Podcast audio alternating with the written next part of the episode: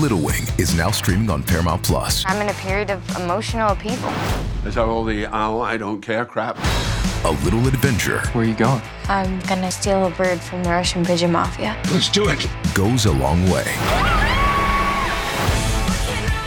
Starring Brooklyn Prince with Kelly Riley and Brian Cox. Life can hurt, but life is sweet.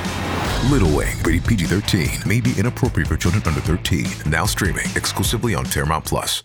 Bonjour tout le monde, aujourd'hui nous allons voir quelle est la différence entre roguelike et roguelite.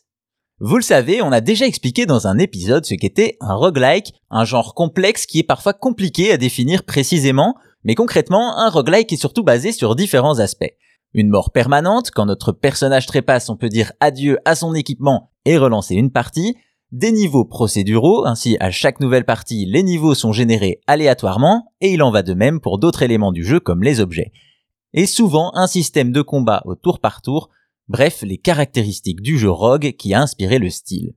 Pourtant, depuis quelques années, d'autres genres de jeux incorporent des éléments inspirés des roguelikes, des jeux désignés par le terme roguelite ou roguelike, like pour les distinguer de leurs aînés. Ainsi, ces titres reprennent la génération procédurale de niveaux et le concept de mort permanente pour le mélanger à d'autres genres de jeux comme la tactique ou l'action. Cependant, dans un roguelite, la mort est plus douce. Entre chaque partie, le joueur a l'opportunité d'améliorer son personnage avec de nouvelles armes, compétences ou statistiques, un personnage qui sera donc plus fort et facilitera les tentatives suivantes. Une mécanique qui encourage encore plus le joueur à essayer encore et encore, ne serait-ce que pour améliorer son avatar. Autre différence, là où les roguelikes sont sans fin et proposent de relancer run après run, les roguelites, eux, ont généralement un boss final qui conclut l'aventure.